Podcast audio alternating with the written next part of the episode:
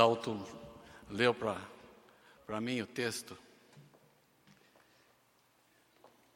João capítulo 5, né? Trouxe uma Bíblia pequena. Dá para ler até sem óculos. Essa é a verdadeira arma. Se eu jogar na cabeça de alguém, mata, né? Muito bem. Sabe que eu vou virar esse ventilador aqui, que ele fica virando a página da minha Bíblia. Daí vou ler uma outra coisa que eu não quero. Serginho, obrigado, viu? Legal. Muito bem.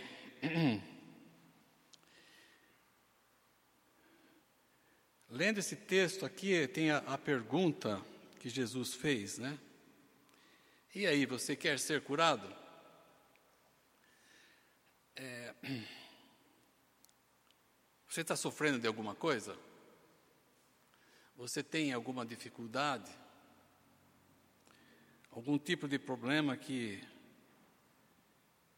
tem perturbado a sua vida, que não te larga?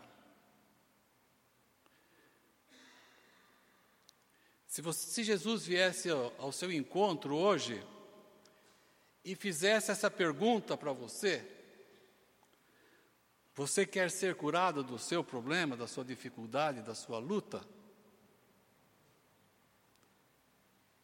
Qual é a sua luta? O que, que você responderia para Jesus? Né? Bem, nós temos um texto aqui que Jesus conta mais um dos seus, eh, João conta mais um dos seus milagres, né? E começa o texto dizendo que de algum tempo depois Jesus subiu a Jerusalém para uma festa dos judeus. É, nós não sabemos bem onde Jesus estava. O fato de ele ter, de ter subido para Jerusalém não quer dizer muita coisa para nós, porque Jerusalém ficava num lugar alto, 800 metros acima do mar, então de qualquer lugar que viesse era subir para Jerusalém. Né? Também o texto não fala para nós para que festa que Jesus veio. Né? Provavelmente deve ter sido a festa da Páscoa porque os judeus eram, eles eram obrigados a, a vir para comemorar a Páscoa, né? junto com os outros judeus. Né? Também nos diz que era esse tanque de Betesda. Né? Não sabemos, não há uma identificação. É, há duas possibilidades é, para que a gente saiba onde fica esse, esse tanque, né? ou esse lugar. Eu estava lendo um dos livros, um comentário do, do Evangelho de João, de um alemão, não li em alemão, claro, li em português, mas um alemão que fala de, no começo do século passado, um, um arqueólogo francês localizou esse lugar que ele diz ser esse tanque de Bethesda. É um lugar de cerca de 5 mil metros. 5 mil metros é exatamente o tamanho desse terreno aqui do lado da igreja, aqui da PUC. E lá é um lugar que tinha é, a presença de, de, de quatro pavilhões. Né? Claro que estavam destruídos, mas arqueologicamente dava para localizar e se dizer que tinha ali quatro pavilhões. E provavelmente ali era o lugar que tinha o tanque de Bethesda. Até o, o alemão disse que era um verdadeiro complexo construído por Herodes o Grande. É? Mas João não diz nada para a gente de onde Jesus veio, que festa que era e onde era exatamente esse lugar. Só fala que é tanque de Betesda, que nós não sabemos, não podemos dizer exatamente aqui. Até eu perguntei para o Dimassan, que já tem ido lá algumas vezes, e falou: olha, é difícil localizar esse lugar. Acho que é tal lugar lá. Perguntei se tem fotografia de lá. Não tirei fotografia. Então, falei, tem que voltar lá e tirar uma foto para nós. Né? Mas esse tanque de Betesda, nos diz João, que ali costumava ficar um grande número de pessoas doentes. Versículo 3. Cegos, paralíticos, tudo quanto era tipo de enfermidade. E se acreditava que um anjo do Senhor descia e agitava as águas. Eu disse que se acreditava porque é, provavelmente era uma era era uma algo que se dizia naqueles dias, né? Que em um determinado momento um anjo descia e agitava as águas, né? Você não precisa crer nisso, né? Mas podia ser que fosse mesmo. Né? Tem tantas tem tantos acontecimentos na Bíblia, né? Você vê um, um animal falando, a mula de Balaão, não é? Você vê Deus abrindo o mar. Então você pode, poderia ser mesmo, ou podia ser só uma uma crendice popular. João não não fica preso a isso, né? Então, nem isso nós podemos ter certeza que era assim mesmo, mas o fato é que tinha esse lugar e se acreditava que descia um anjo do Senhor e agitava a água. Aquele que chegava, entrava na água, o primeiro que entrasse era curado de uma, de uma doença que tivesse. Eu, não, eu não, não, não quero acreditar nisso, porque seria, poxa, tanta gente doente, só o que podia chegar na água ia ser curado. Eu acho, para mim, né? eu não gostaria que fosse assim. Mas se acreditava. Qual é a razão de João não dar tantas informações claras para a gente? O lugar do tanque, da festa, que festa era, se realmente vinha esse anjo do Senhor, ou era simplesmente uma crendice popular, né? Tudo isso fica como, poderia dizer, como em segundo plano. Por que que João faz isso? Porque nós já vimos domingo passado, porque para João o Evangelho de João foi escrito para mostrar que Jesus é o Todo-Poderoso. Ele é o Senhor. Isso que importa para ele. Não são esses detalhes, mas que Jesus é o Todo-Poderoso. Os milagres que Jesus realizava foram como sinais, né? como disse o Fernando domingo passado, como placas que indicavam para Jesus como sendo todo-poderoso. Eram simplesmente, simplesmente como placas, eh, sinais apontando para Jesus como ele sendo o Filho de Deus, o Deus que se manifestou entre nós, né? o Todo-Poderoso. Os milagres eram como sinais. Eu estava pensando nisso essa semana. Eu tive que passar ali perto do hospital Cajuru e tem várias na região indicando qual é o melhor caminho, né? A placa só indica quando você vê hospital tal, você não chega na frente da placa e diz, eu quero ser atendido. Não, a placa é só para indicação, é para onde você deve seguir. Você não pode chegar na frente de uma placa, Igreja do Prado, e ficar na, na placa, na, na frente da, da, placa, esperando que aconteça alguma coisa, algum culto. É uma indicação.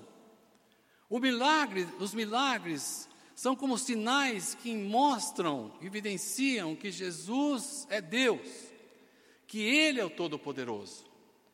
E é isso que importa no Evangelho de João. Não sei se vocês se lembram do início do, do, do, do Evangelho, capítulo 1. É um dos trechos mais bonitos e, que falam da pessoa de Jesus. Né? Só queria recordar. Ele estava com Deus e ele era Deus.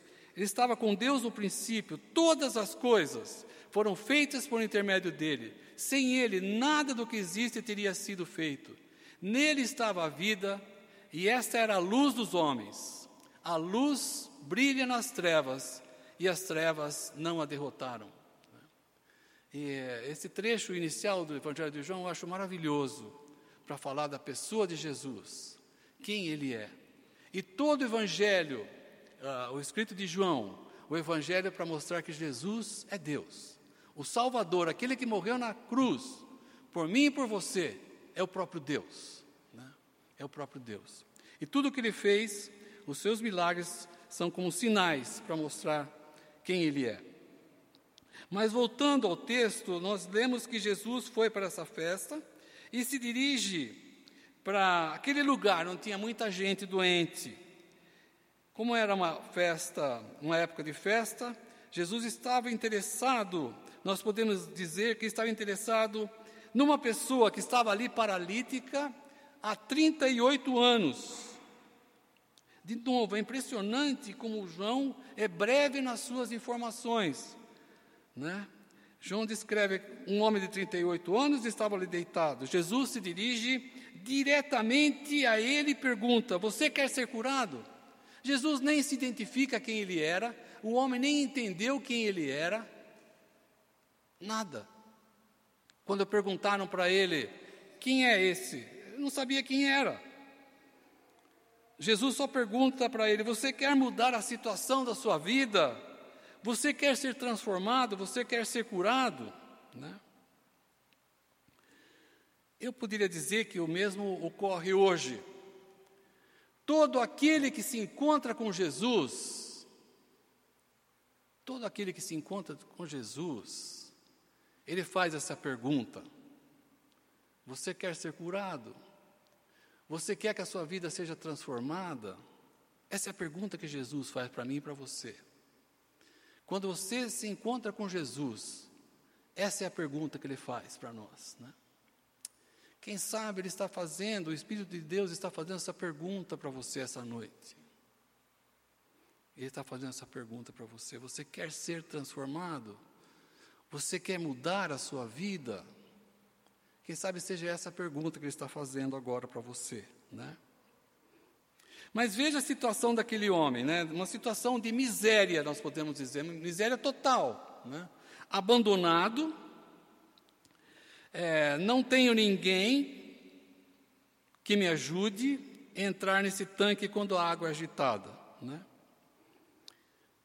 Já de 38 anos que ele estava ali, provavelmente ele ia de manhã, levavam ele de manhã, estendiam aquele colchonete, um colchão, uma maca, que era possivelmente uma palha, né, não muito grossa, que podia ser enrolada. Ele ficava ali. Né? Há 38 anos, ele estava ali, e não tinha nenhuma organização como nós temos hoje, uma ONG, qualquer entidade que prestasse algum tipo de socorro a pessoas desamparadas. Hoje nós temos a Casa Redentor para moradores de rua, nós temos para as crianças lá Recanto Esperança. Né? Nós também ajudamos alguns projetos, mas não tinha nenhuma organização que fazia isso. Quem sabe a própria família dele já tinha cansado, falou: ah, ele vai morrer, vamos fazer a vontade dele, vamos levar ele lá e largar ele lá. À tarde a gente pega ele de volta, né? E ele dizia: a minha família provavelmente já me largaram aqui. Né? E Jesus ordena para aquele, nós podemos dizer, aquele homem miserável, abandonado, fraco. Jesus diz para ele: levante-se, pegue a sua maca e ande. E aquele homem obedece uma ordem impossível. Uma ordem que Jesus deu que era impossível. Como que alguém paralítico há 38 anos é, recebe essa ordem e ele se levanta, ele obedece. É uma obediência confiante naquilo que Jesus havia dito para ele. Né? E, então ele levanta, enrola o seu colchão e sai, vai embora. Né? Ele não sabia quem é Jesus, nem perguntou quem era ele, nem pelo menos ele ouviu de Jesus: Você tem um pouquinho de fé em mim? Nem isso Jesus perguntou. Jesus só deu essa ordem e se levantou. Não, ele não precisava ter fé em Jesus. Né? Eu fico pensando em alguns milagres que Jesus fez, como aquele de Lázaro lá no, na sepultura. Jesus foi lá e chamou Lázaro. Né? E o homem ressuscitou. Jesus não chegou no ouvido de Lázaro, Lázaro, você acredita em mim? Nós somos amigos por muito tempo, você acredita em mim? Hein? Tem um pouquinho de fé? Não, não fez nenhuma pergunta dessa. Foi lá, vem cá, Lázaro, né? e ressuscitou aquele homem. Né? Eu acho isso impressionante. Né? A pergunta é: como é que você se sente hoje? Né? Você tem um sentimento de, de abandono, quem sabe, hoje à noite? Você se sente um miserável, fraco? Você tem esse mesmo sentimento desse homem paralítico há 38 anos, que está completamente imobilizado pela sua luta, pelo seu sentimento, né, por algum problema? Você se sente assim? Não há ninguém que possa fazer alguma coisa por mim. Né? Quem sabe você veio para ouvir de Jesus essa pergunta: Você quer mudar a situação da sua vida? Mas aquele paralítico ouviu a ordem de Jesus, uma ordem impossível, se levanta e sai. E nisso ele encontrou um grupo de judeus que começaram a criar um caso com ele. Falaram para ele: é sábado, não é permitido você carregar a maca. Eu acho um negócio ridículo. Pô, o cara estava 38 anos ali paralítico. Possivelmente era, era uma pessoa bem conhecida. Está lá o miserável lá, esperando a água se agitar. Ninguém vai querer levar ele. Né? É lógico, se eu estou doente, eu vou primeiro água, vou pular na água. Né? Ninguém se interessava por ele. Ao invés daqueles judeus se alegrarem com essa cura desse homem, eles simplesmente passam a recriminar. Eles recriminam porque, na lei dos judeus, aquela atividade de carregar alguma coisa, no sábado, é, era proibido. Além das leis de Moisés, havia mais seiscentas e poucas é, prescrições dizendo o que o judeu não podia fazer no sábado. O máximo que ele podia carregar no sábado, dentro daquelas leis dos judeus, era um figo seco. Imagine um figo seco, né? o peso que tem um figo seco. Né? Era o máximo que ele podia carregar. Eles não estavam alegres porque o homem foi curado porque o homem conseguia andar, porque o homem conseguia carregar uma cama, mostra que estava completamente saudável. Né? Mas porque a lei dizia alguma coisa, então eles começaram a, recriminar aquele homem. Eu fiquei pensando no, no perigo da religiosidade, né, do ritual, das práticas religiosas, que tomam o lugar daquilo que é mais importante, que é a pessoa, né? É mais importante você ter algumas práticas religiosas, alguns rituais, do que a transformação do seu interior, da sua vida. Né? Então, o judeu, quando ele dava alguma oferta lá no templo, ele fazia questão de que as pessoas vissem que ele estava dando uma oferta, né? que ele estava lá. Quando ele orava, ele orava na frente de todo mundo, para todo mundo ficar admirado né, da atitude dele. É, eu estava pensando, será que nós não somos assim também em alguns momentos da nossa vida? Né? Será que nós não queremos ser admirados pela nossa santidade, né, pelo nosso caráter bonito e tudo mais, e algumas atitudes que a gente tem? Né? Nós somos assim, é uma coisa bem humana. Né? É, não sei se você já teve algum tipo de pensamento depois de sair de casa, acontecer alguma coisa errada, e daí você pensa: bom, hoje não li a Bíblia nem falei com Deus, foi por isso que isso aconteceu comigo. Não é? É, ou você começa, o dinheiro não começa a, a, começa a ficar curto, né? tem mais mês do que salário, mais dias do que salário, né? E você pensa, ah, é porque não dei minha oferta lá na igreja. É, foi porque eu não orei, por isso que está acontecendo isso comigo. Né? Eu não sou nada, não sou contra oração, nem dar ofertas, nem frequentar a igreja. Tudo isso é, é correto. Né? Mas você dá a sua oferta porque você é grato a Deus. Você se sacrifica muitas vezes para dar uma oferta porque você tem uma gratidão muito grande por Deus ter feito o que faz na sua vida, né? para ajudar nos projetos da igreja. Você ora porque você quer falar com Deus. Você lê a Bíblia, estuda a Bíblia porque você quer ter comunhão com Ele. E não ter uma moeda de troca com Ele. Né? Deus não precisa de nenhuma das nossas atividades santas. Deus não precisa nada disso. Né? É, não precisamos ficar pensando é, que eu preciso fazer alguma coisa para conquistar a Deus, para que Ele me abençoe. Né? Mas aqueles judeus, com suas leis, eles pensavam muito nisso. Né? Era mais importante o ritual, o cumprimento de certas leis, do que, na verdade, né, a comunhão, o relacionamento com Deus. Né?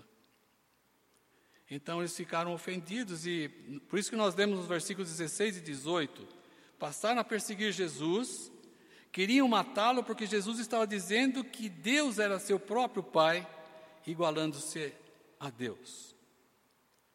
Mas é, aquele rapaz sai e nos diz João que mais tarde Jesus, lá no templo, encontra com esse rapaz. E no versículo 14, Jesus se dirige a ele e fala para ele: Olha, você está curado, não volte a pecar para que algo pior não aconteça a você. Né? É, Jesus estava dizendo para ele: olha, que ele tinha que levar uma vida de um modo diferente dali para frente. Ele não podia abusar da graça que Deus, ou a graça que ele recebera, porque senão os seus dias se iriam ainda piores. Né? Eu queria dizer duas coisas aqui sobre isso. Né? Que nem toda doença é consequência de algum pecado específico que a pessoa cometeu. Isso é muito claro no, no, aqui no próprio Evangelho, João capítulo 9, a gente vê Jesus é, sendo.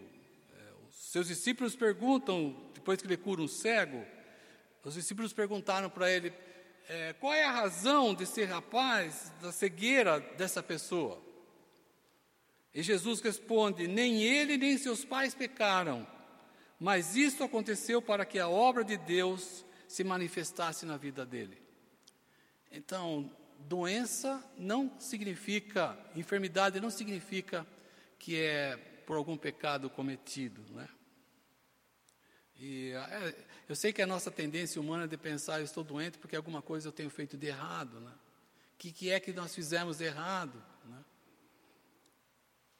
Por outro lado, nós vemos textos bíblicos, bíblicos que há sim pecados que nos levam à doença. Há pecados que nos levam à doença. Né? Tiago capítulo 5, versículo 16, é, o irmão de Jesus diz: Confessem os seus pecados uns aos outros e orem uns pelos outros para serem curados. Né?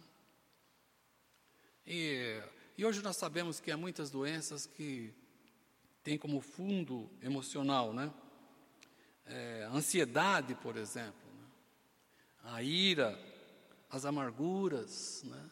Nos fazem adoecer. São pecados, né? A glutonaria, né? comer demais, né?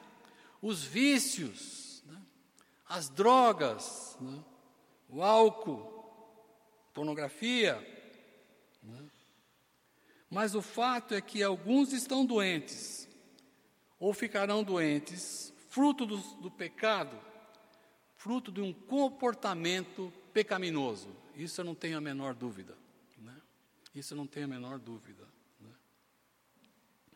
Mas eu queria terminar fazendo três considerações. Né? Essa semana, a primeira das minhas, da, das três, a primeira, eu queria dizer, eh, citar uma frase que eu li essa semana. É, não sei se foi esse alemão, Werner, não sei se foi no livro, eu esqueci, mas a miséria humana, em todas as suas formas, convergem em Jesus. A miséria humana, em todas as suas formas, converge em Jesus. Quando aquele paralítico foi curado, foi encontrado por Jesus em meio aos doentes, não há nenhuma explicação por que é que Jesus foi só para aquele homem. Foi diretamente para ele. Não há nenhuma explicação. Né? Por quê? A explicação que nós temos é que Jesus é atraído pela nossa miséria, pelo nosso problema, pela nossa dificuldade. Jesus é atraído por isso. É assim que Jesus se comporta o tempo todo. Né? É assim que ele se comporta comigo e com você. ele fica atraído pela nossa dificuldade, pelo problema que nós estamos passando, ele fica atraído pelo nosso sofrimento. Né? Assim como Jesus viu aquele homem no meio daquela multidão, assim é que ele vê você também, especificamente você. Ele olha diretamente para você, para a sua vida. Assim que Jesus é, age. E Ele sabe lidar com a nossa incapacidade. Ele sabe lidar com a nossa dificuldade. Né?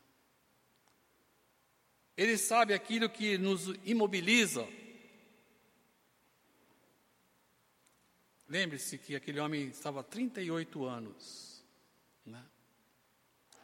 Se você se sente abandonado, se você se sente solitário, se você se sente sem rumo, você pode crer que Jesus está diante de você.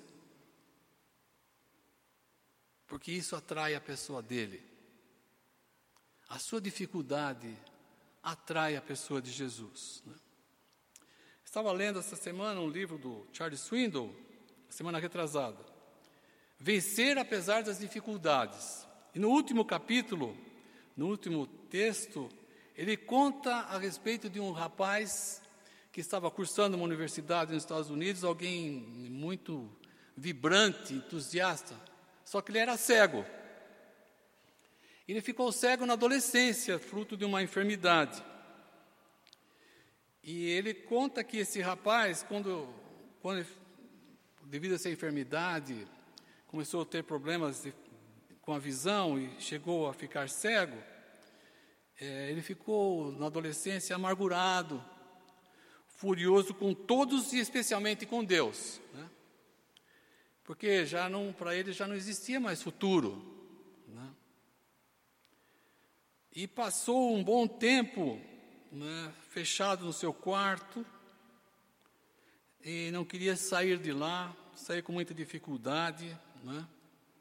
Ele achava que todo mundo devia servi-lo, né? Era cego, e descarregava a sua raiva em todos aqueles que se aproximavam, se aproximavam dele, né? A mudança de comportamento dele foi quando um dia o pai chegou no quarto e falou para ele, firme, né? Está chegando o inverno e eu quero que você instale no seu quarto uma janela extra. Né? É, e eu quero que você faça isso hoje antes do jantar. Não sei que tipo de janela é essa, depois vocês perguntam para o Dimassan, que ele mora em lugar que tem neve e tudo mais, né? Mas uma janela que não térmica que não, ajudava a não passar o, o frio para dentro da casa. Né? E o pai falou: Quero que você faça isso hoje. Né? O rapaz ouviu aquilo e ficou furioso, louco de raiva. Mas ele falou, ele pensou bem, falou, eu vou obedecer. E foi tateando até a, a garagem, onde lá tinha a janela extra, pegou a escadinha que tinha lá e as ferramentas para instalar essa janela extra. Mas só que enquanto ele caminhava, ele ficava resmungando e praguejando, né? furioso com aquela situação. E uma das coisas que ele falava é, é eu quero que eles, eu, eles vão se arrepender quando eu cair daquela escada e quebrar o meu pescoço. Né? Né? E, e nesses, no meio desses re, resmungos, né, ele colocou essa janela extra. Quando ele desceu da escada, ele começou a chorar porque ele descobriu que em nenhum momento o seu pai ficara a mais de meio metro dele. Né? O pai estava bem pertinho dele ali o tempo todo. Né? Assim é que Deus está presente na nossa luta, na nossa dificuldade. Podemos muitas vezes não perceber isso mas Ele está presente. Ele está nem a um braço de distância de mim e de você. Né? Deus está presente, quer você esteja consciente disso ou não, mas Ele está. A superação desse sentimento de abandono, de desamparo, de desprezo, de, de, de fracasso, deixa a nossa vida muito dura. Eu poderia dizer quase que impossível de se viver em determinados momentos. Mas, no entanto, nós temos um Deus, um Pai, que está muito próximo de mim e de você, né? É, para nos manter em pé. A qualquer sinal de vou cair, certamente Ele vai nos sustentar. Né? Creia nisso. Você pode crer nisso. Né? Minha outra observação aqui é, é, na ocasião que aconteceu a, a, cura e que o Fernando falou domingo passado, eu, eu gostei demais. Mais do que clareza, mais do que entender a situação, mais do que saber sobre o amanhã, que mais você precisa saber é confiar em Deus. Essa é a decisão mais importante que nós temos que fazer na nossa vida. Eu confio em Deus. A minha vida está nas mãos dele. Essa é a decisão mais importante, né? Que você pode fazer na sua vida. Né? Aquele homem de 38 anos, como eu já disse, ele esperava a água agitar e aí mergulhar na água com a ajuda de alguém. Ele imaginava por 38 anos que esse era o único jeito de ser curado, de ser solucionado o problema da vida dele. Né? Jamais poderia imaginar que alguém chegasse e o encontrasse no meio daquela multidão, um homem que ele não sabia quem era, e fala para ele: levanta, pega a tua maca e vai embora. Jamais ele podia pensar que essa era a solução de Deus para a vida dele. Né? A minha pergunta, de novo, é: qual é o seu problema? Qual é a sua dificuldade? Qual é a sua luta nesse momento? Qual é o problema que te perturba por tanto tempo? Né? Como você imagina que você pode sair dessa? Não é que nós não devemos procurar soluções, não estou falando disso.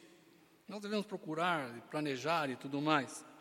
Mas o mais importante é saber que Deus pode nos surpreender a qualquer momento com a Sua presença e a Sua ação na nossa vida.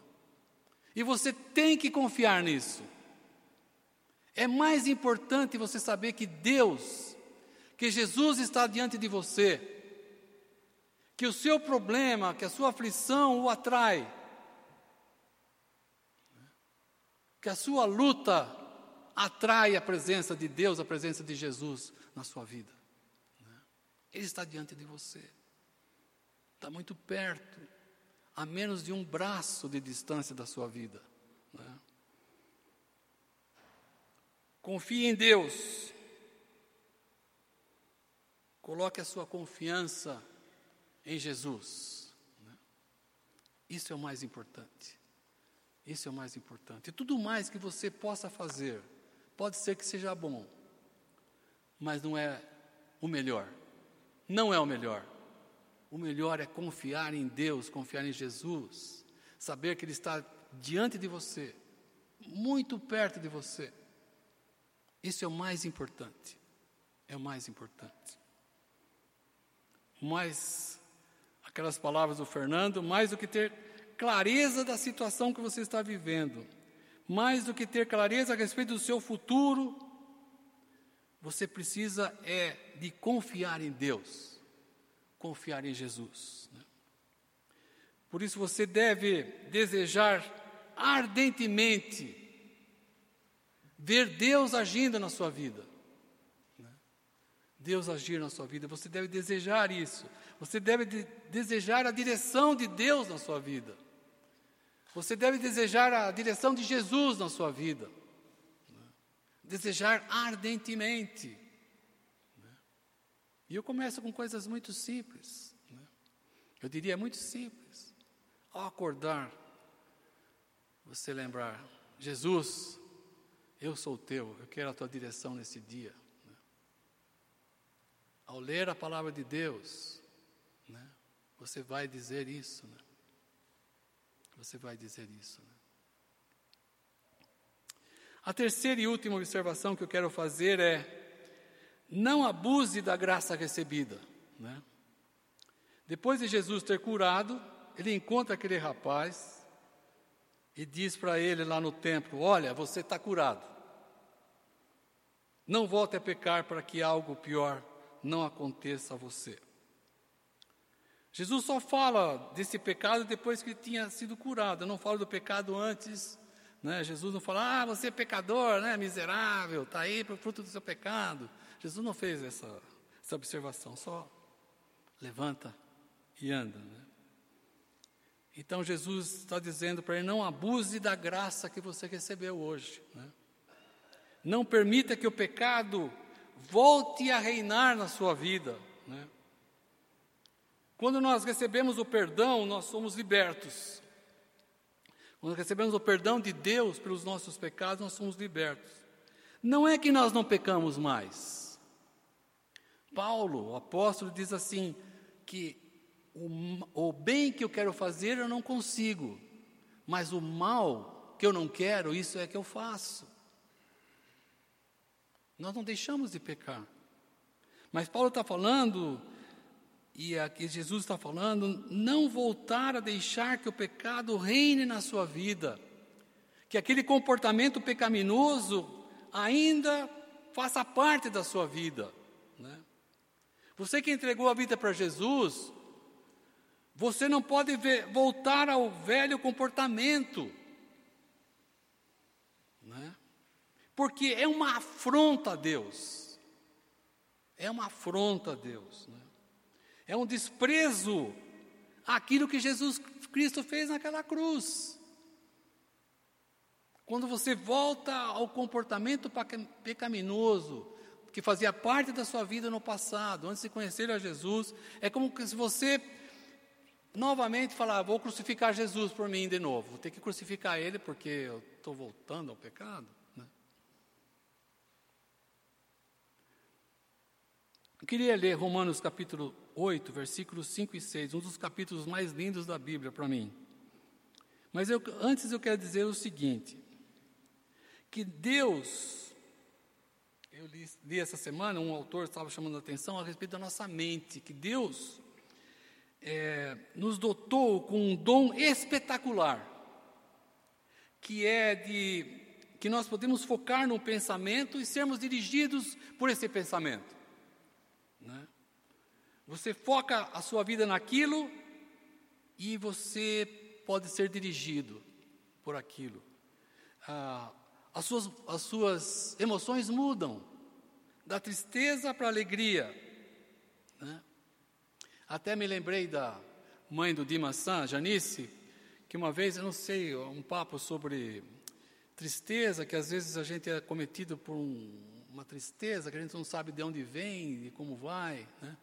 Só o sol sumir, fica aquela tarde assim, chuvosa. Eu tenho esse sentimento, né? Assim, então eu vivo o ano inteiro aqui em Curitiba desse jeito, né? Não sei, eu, quando começa amanhã não vejo o sol, eu falo, ah, é, é, começa a fazer assim, né? Mas aí a, a Janice estava falando para mim, olha, meu pai, o avô de maçã, é, seu Wilson Black Elder, falou para ela, filha, quando você está triste, você pensa numa imagem bonita. Né? A gente passou por lugares lindos, paisagens lindas, maravilhosas. Pense naquilo, procure visualizar aquela coisa bonita. E você vê como muda. E é verdade. Eu já tive momentos assim de me sentir muito chateado por algumas coisas que acontecem. Eu falei, eu vou fazer um exercício agora. Vou lembrar do Lake Louise, lá no Canadá, que eu vi uma vez, um lago, um lugar assim das montanhas, é, neve e flores das mais lindas possíveis daquele lago. Uma imagem assim, parece um quadro que alguém pintou, né? Lembra de algumas imagens? Todos nós temos imagens de coisas lindas e bonitas, uma praia, um pôr do sol, né? Como isso, quando você olha para aquilo, afeta, né? Mexe nas nossas emoções. Só que a gente não pode viver o tempo todo disso, de imagens e tudo mais, né? Mas que muda, muda. Para dizer que quando você foca, você, você em alguma coisa que é bonita, é linda, aquilo muda, eh, transforma as suas emoções. E é disso que eu quero falar, e é disso que a Bíblia nos diz. Que se você focar na luz, você vai viver na luz. Mas se você focar nas trevas, você vai viver nas trevas. Né? Se você focar num comportamento pecaminoso, você vai ser afetado por aquele comportamento, você vai viver na escuridão. Mas se você focar a sua vida na luz, que é Jesus, e se alimentar dessa luz, você vai viver na luz. Então, ouça que Paulo diz: quem vive segundo a carne tem a mente voltada para, que a, para o que a carne deseja. Mas quem vive de acordo com o Espírito tem a mente voltada para o, o que o Espírito deseja. A mentalidade da carne é morte, mas a mentalidade do espírito é vida e paz. Isto é, se você permitir que a sua mente vá para as trevas, você vai, a sua vida vai se tornar pior. Se você já experimentou o perdão de Deus na sua vida, de Jesus, e você volta a ter um comportamento pecaminoso, você foca naquilo, aquilo vai dirigir a sua vida. Né? E os seus dias podem se, tor se tornarem piores. Agora, se você pensar ativamente em se alimentar da luz, em se alimentar de Jesus, em se alimentar da palavra de Deus, a sua vida será iluminada você vai desfrutar da luz. Você vai desfrutar da luz, né? que é Jesus. A nossa mente é como uma janela do nosso coração, né? para que você não venha desfalecer, para que a sua vida se torne cada vez melhor. Eu diria que se você está tendo algum comportamento pecaminoso, vícios, pornografia, você está voltando a um comportamento pecaminoso. Né? Você tem que considerar buscar ajuda. Ajuda de Deus, é claro, mas ajuda de alguém mais, de uma pessoa que pode te ajudar. Né? Voltar a focar na pessoa de Jesus, a focar a sua vida na luz. Né? Você precisa disso. Né? Vamos orar?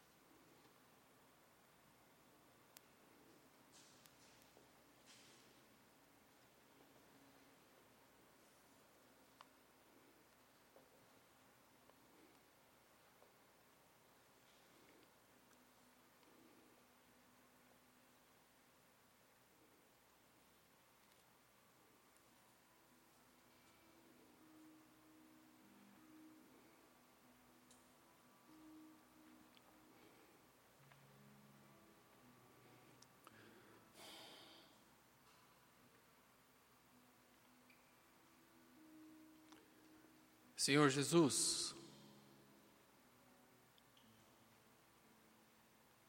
eu sei que eu não posso, realmente eu não consigo te agradar, ó Deus. E eu sei que tudo o que o Senhor faz é de uma maneira graciosa. E que eu não posso trocar por nada de bom que eu posso fazer contigo, Senhor. Nem a minha tentativa de ser santo ou qualquer outro ritual eu sei que não não serve, Senhor. Porque a minha vida a minha natureza é, é ruim, mas ao mesmo tempo, ó Deus, eu quero te louvar porque, mesmo não merecendo, nem identificando a tua presença, quem é o Senhor em determinados momentos da minha vida, ainda assim o Senhor vem ao meu encontro, Deus. O Senhor vem ao nosso encontro. Eu quero te agradecer por isso, Jesus. E eu queria te pedir, ó Deus, que o teu Espírito nessa noite nos convença completamente que não há nada que possamos fazer, nada, absolutamente nada, nem sermos tão bondosos e tão bonzinhos, que isso possa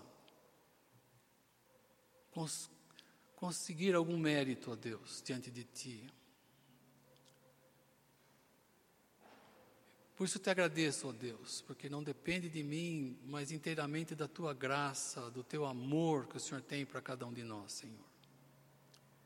Quero te entregar, ó Deus, os meus pensamentos, as minhas ideias, aquilo que eu penso para ti, Senhor, e dizer, ó Deus, que é de ti que eu preciso, ó Deus. Principalmente de ti, Senhor é disso que eu preciso, ó Deus. É o que te peço por mim e pelos meus irmãos que estão aqui, Senhor. Amém, Jesus.